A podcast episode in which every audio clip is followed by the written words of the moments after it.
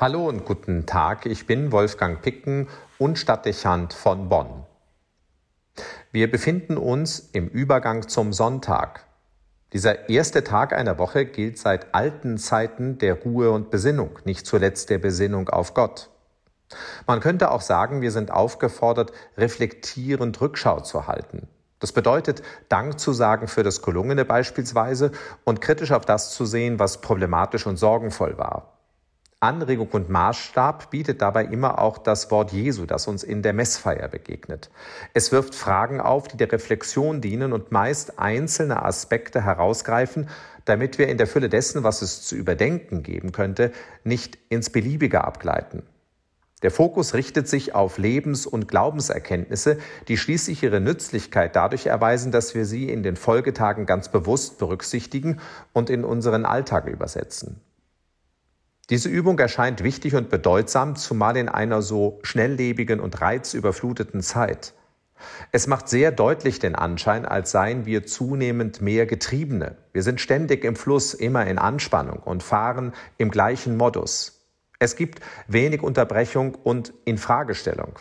Fast möchte man sagen, dass das, was vielleicht zu früheren Zeiten in manchen Epochen zu stark ausgeprägt war, beinahe vollständig an Bedeutung verliert die Prüfung durch das Gewissen und die Infragestellung des eigenen Verhaltens.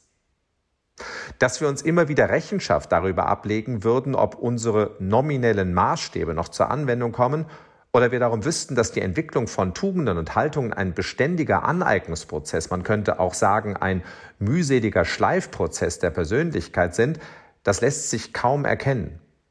Für den Körper ist das gegenwärtig vielen bewusst. Er wird trainiert und gefordert. Aber dass das für unseren Charakter und für unser inneres Rückgrat, auch den ethischen Kompass genauso gilt, gerät in Vergessenheit. Entsprechend dient der Sonntag bei vielen der Erholung und dem Chillen auch dem Sport. Die Dimension der Reflexion und der seelischen Formation scheint unbedeutend zu werden.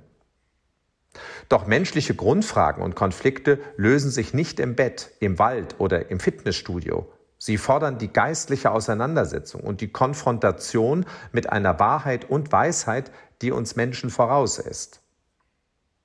Das Evangelium des heutigen Sonntags spricht eine Grundproblematik an, über die wir immer wieder nachdenken müssen, damit sich bestimmte Unarten nicht einschleichen und kultivieren und damit am Ende den einzelnen Menschen und das gesellschaftliche Leben belasten oder sogar zerstören. Markus berichtet von einer Wegstrecke, die Jesus mit seinen Jüngern geht. Unterwegs eröffnet er ihnen, dass Verfolgung und Tod auf ihn warten werden. Wir können annehmen, dass Jesus von diesem Ausblick selbst innerlich berührt war. Aber, so erfahren wir, die Jünger hören ihm nicht zu und sind im Gespräch über anderes vertieft. Schließlich stellt Jesus unter ihnen eine Unruhe fest und fragt sie, worüber sie auf dem Weg gesprochen haben. Da gestehen sie ihm ein, dass sie darüber gestritten hatten, wer unter ihnen der Größte sei. Hier ist von Geltungsbedürfnis und Konkurrenz die Rede, von dem Bedürfnis größer, besser, bedeutender als der andere zu sein. Dieses Verhaltensmuster sät Zwietracht und kann selbst eine Gemeinschaft auseinandersprengen, die eigentlich eine intensive innere Verbindung besitzt.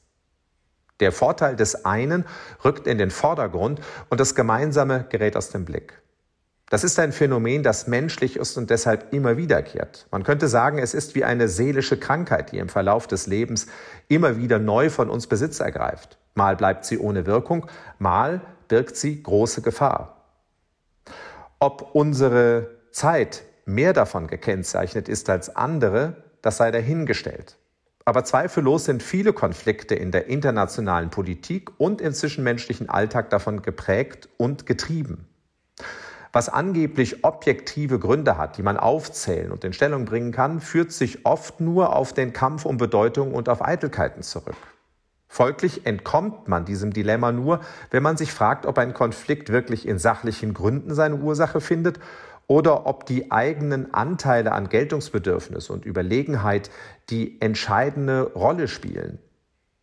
Die Moral von der Geschichte ist, dass sich die Konflikte dann nicht durch kluge Strategien und Agreements, vielleicht auch durch Druck und Gewalt lösen lassen werden, sondern nur durch das eigene Zurücknehmen und Maß finden.